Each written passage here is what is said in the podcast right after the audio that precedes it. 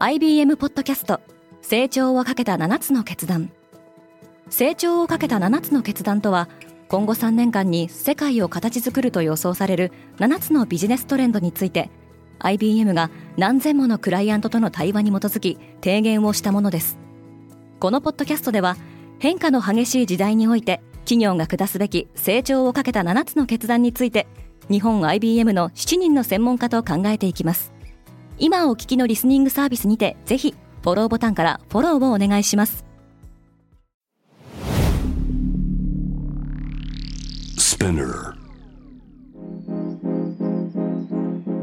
おはようございます。山本ソニアです。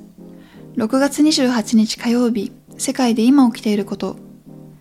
このポッドキャストではニューヨークのニュースルームから世界に向けて今まさに発信されたニュースレターを声でお届けします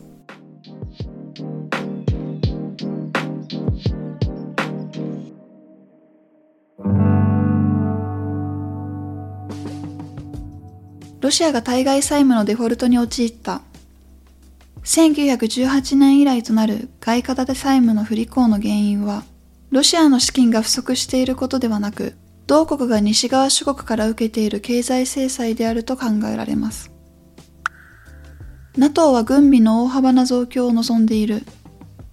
NATO の新しい計画では安全保障上の危機が起きた際出動する NATO 即応部隊を現行の4万人から30万人強に拡大する予定です。この発表は、ウクライナクレメンチュク市のショッピングモールに、ロシアのロケット弾が直撃した頃に行われました。インドの株式市場は2週間ぶりの高値となった。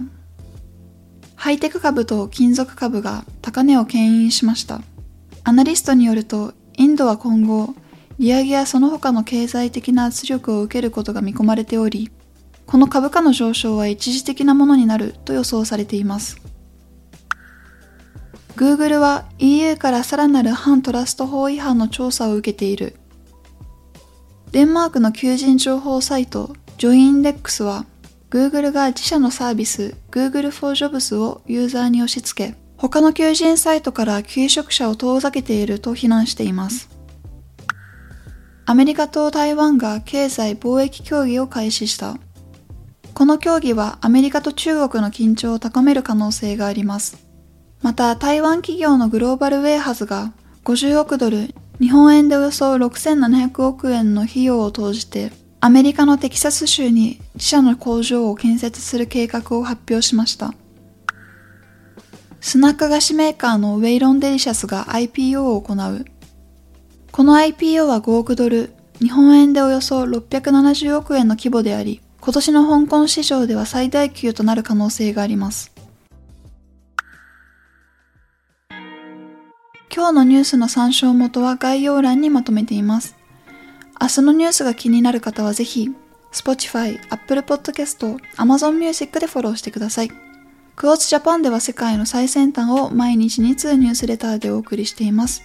他にも世界で暮らす女性の喜びや悩みを伝えるポートレートオブミーがスタートしています。詳しくは概要欄に載せていますので、ぜひこちらも見てみてくださいね。山本ソニアでした。Have a great day!